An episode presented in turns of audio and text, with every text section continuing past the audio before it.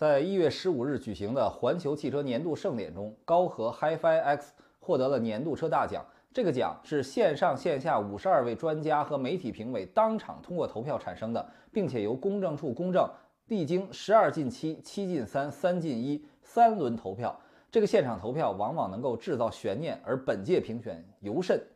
进入最后一轮投票的是奔驰全新 EQS、极氪零零幺和高和 HiFi X 三款车型。在现场唱票环节中，到最后一张选票结果公布前，三款车型分数差距只有一分，也就是说，最后一张选票决定了大奖的归属。最终，高和 HiFi X 如愿获得大奖。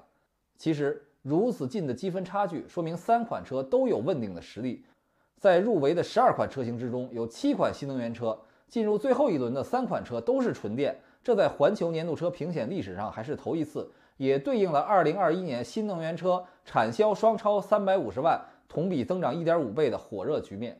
具体到这三款车，有几个有意思的特征：第一，恰好反映了三种新势力的发力点。奔驰 EQS 是汽车发明者的转型之作，保持了传统豪华车的优势，而科技感十足，说明 BBA 等传统豪强绝不甘于被后来者超越。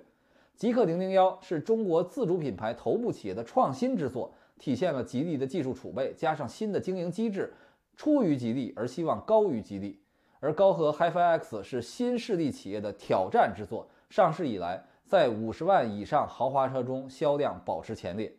第二，三款车型都相对高端，兼具驾驶性能和智能水准，其价位也对应了品质。很多企业造新能源车都是从高端豪华车入手。这几款车型也代表了不同类型的竞争者，还有一路呢，就是中国国有汽车集团孵化出的新能源品牌。但是至少在2021年，他们交出的作品还不够成熟。那高和最终获得大奖，除了有一些运气因素之外，还有什么原因呢？其实高和这个品牌，或者说华人运通这家企业刚刚诞生，是不太被人看好的。毕竟是起步晚于魏小李，高达八十万元的产品价格也很高，但。市场反馈和专家认可证明，高和 HiFi X 有其独到的优势。这款车从定位功能来看，是趋向于让汽车成为新物种的，至少是一款进化型的新能源车。而且其特色恰好满足了能够接受这个价位人群的心理需要，就如同特斯拉 Model S 刚进入中国时，带给 IT、金融等高端人士追求科技时尚的形象。而高和这款车不但突出了科技感，还通过 HiFi 秀。展翼门等特色功能给乘坐者心里带来了满足感，